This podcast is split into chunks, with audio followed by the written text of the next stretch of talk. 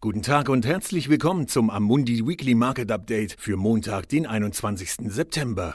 Dieser Podcast ist keine Anlageberatung und kein Angebot zum Kauf oder Verkauf von Wertpapieren. Was wir letzte Woche gesehen haben.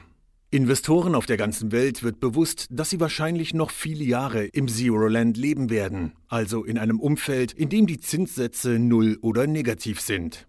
Das leitende Gremium der US-Geldpolitik, der Offenmarktausschuss, prognostiziert, dass die offiziellen Zinssätze bis mindestens Ende 2023 nahe bei Null bleiben werden, um die wirtschaftliche Erholung zu unterstützen. Gleichzeitig hat die US-Notenbank bestätigt, dass sie ihr Programm zum Ankauf von Schatzpapieren und hypothekarisch gesicherten Wertpapieren, die von Regierungsbehörden garantiert werden, zum gegenwärtigen Kurs von 80 bzw. 40 Milliarden Dollar pro Monat fortsetzen wird.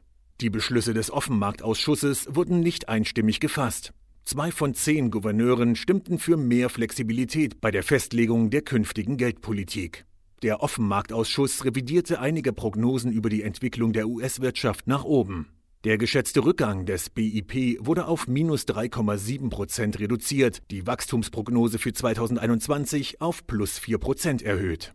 Neben der Sitzung der US-Notenbank in der vergangenen Woche fanden auch Sitzungen der Bank of England und der Bank of Japan statt. Die Bank of England beließ die offiziellen Zinssätze bei 0,1 Prozent, erklärte aber auch, dass sie die Möglichkeit negativer Zinssätze in der Zukunft nicht ausschließe, wie dies sowohl von der Bank of Japan als auch von der Europäischen Zentralbank praktiziert wird. Nichts davon war besonders überraschend und die Aktienmärkte reagierten kaum. Der SP 500 Index verlor im Laufe der Woche 0,6 Prozent und der Eurostox 50 Index rund 1 Prozent.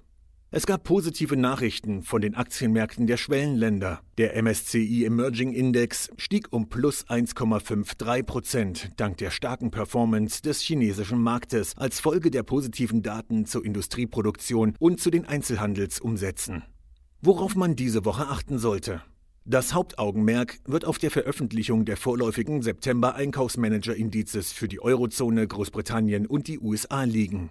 Die Anleger werden gespannt sein, ob die beginnende Erholung der Wirtschaftstätigkeit in den großen Volkswirtschaften durch den jüngsten Anstieg der Covid-Infektionen, insbesondere in Europa, gefährdet ist. Gleichzeitig wird man auf eventuelle Wiedereinführungen von Lockdowns achten, wenn Regierungen versuchen, die Ausbreitung des Virus vor dem Winter einzudämmen. Dies könnte die weitere Richtung der Aktienmärkte nach dem jüngsten Rückgang bestimmen. Der MSCI World Index ist in diesem Monat um rund 5% gefallen, nachdem er gegenüber den Tiefstständen vom März spektakulär um 57% gestiegen war. Eine Sache noch. Die Grand Slam Tennis-Saison 2020 richtet ihre Aufmerksamkeit auf Europa, denn heute beginnen die French Open. Vielen Dank, dass Sie sich das wöchentliche Marktupdate von Amundi angehört haben. Wir sind am nächsten Montag wieder da.